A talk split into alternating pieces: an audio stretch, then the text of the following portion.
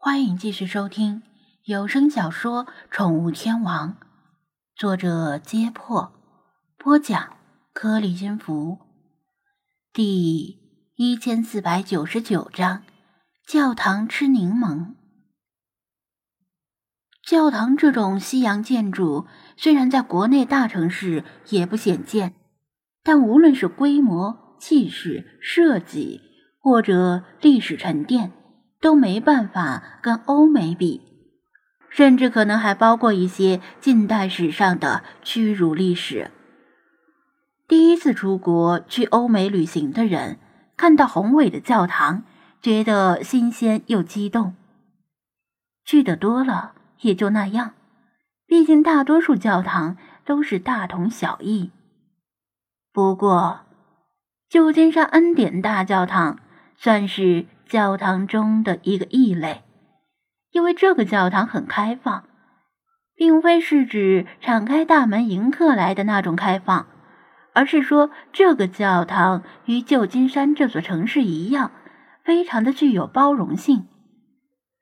一反人们通常观念里的科学与宗教针锋相对的常识，你甚至能在这座教堂里看到联合国壁画，看到。艾滋病礼拜堂，甚至还能够看到爱因斯坦的相对论公式。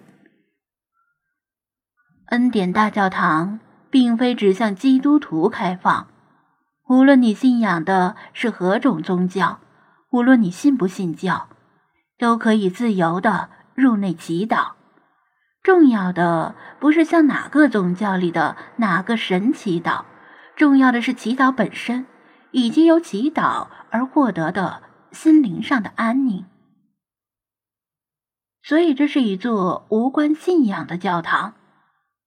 正是这种开放、包容且与时俱进的态度，令这座教堂成为不同国家、不同肤色、不同信仰者的一座圣地。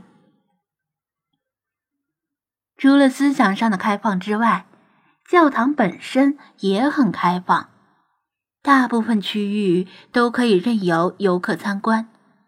不过，因为今天有人在这里举办婚礼，所以部分区域要留给新婚夫妇举办仪式。当张子安开车缓缓停在门口附近时，正好看到那对新人相携走出教堂，于是目瞪口呆。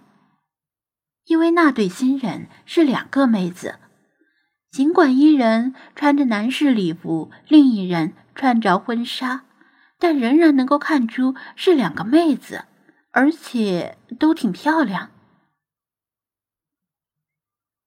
这种在中国估计会登上新闻的场面，在这里也只是稀松平常。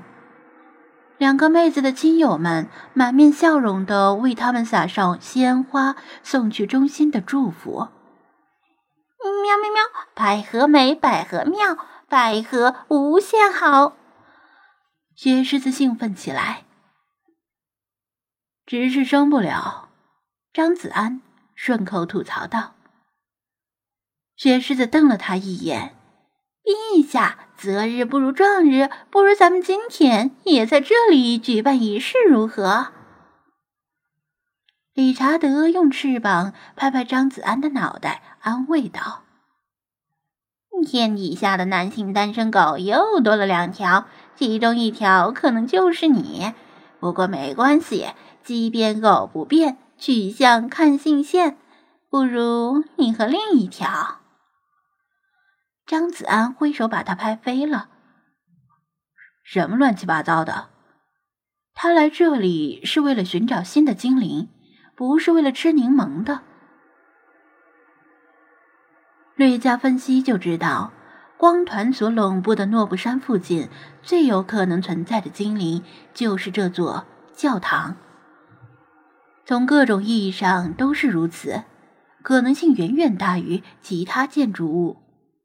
唯一的问题是他刚看见教堂时，心里猜测会不会是一只跟基督教有关的精灵。但是，一想到恩典教堂是一座包容而开放的另类教堂时，他心里又不那么确定了，因为这里会向持有各种信仰的人敞开大门。他打开车门下车，装作没有见过世面的游客，拿起手机对着两个妹子的婚礼现场拍摄，实则在寻找精灵的踪迹。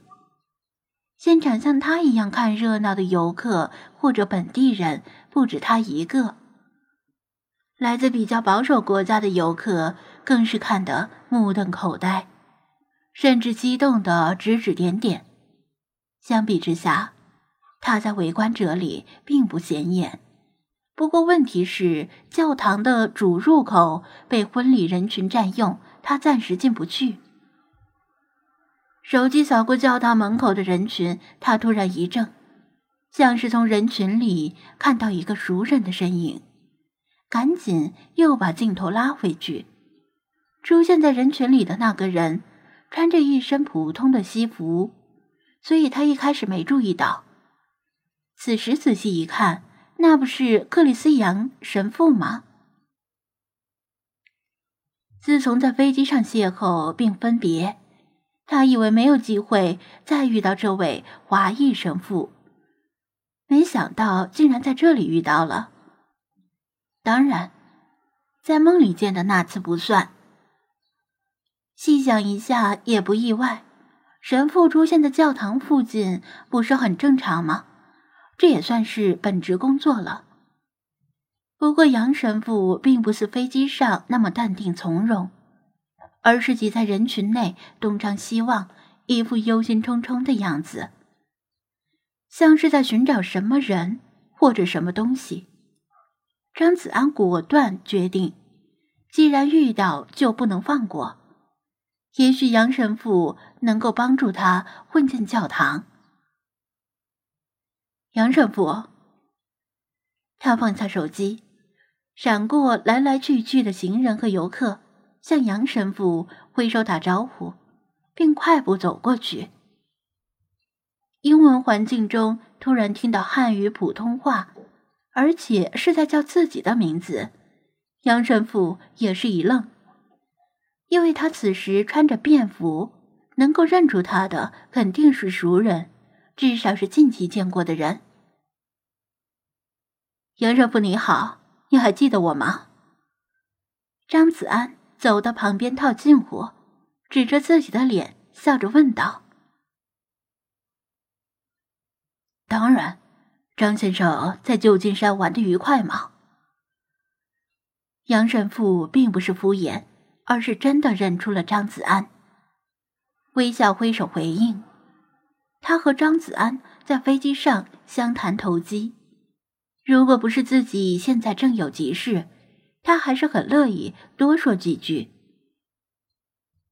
托你的福，玩的还不错，而且我前两天还看见郊狼了，果然跟你说的差不多。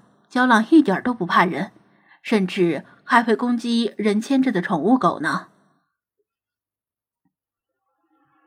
张子安察言观色，看出杨神父心里有事，不想多谈，但他也有事。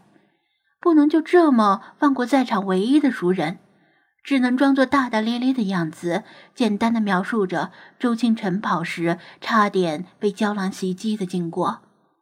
杨神父礼貌而得体的接了几句话，心思不在这里，眼睛不时的扫向四周。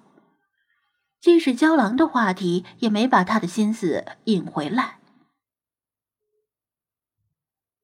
这里可真热闹呀！走。两个漂亮妹子凑成一对，真是，唉，这让我怎么说呢？不患寡而患不均呢。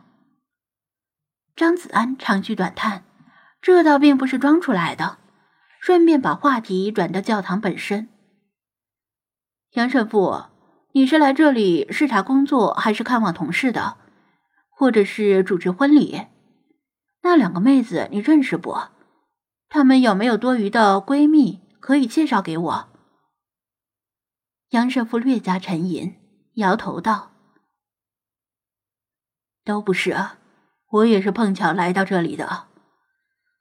他不想撒谎，但事情的真相又不能随便跟张子安讲，因为他自己都不知道到底发生了什么事儿，只能如此敷衍。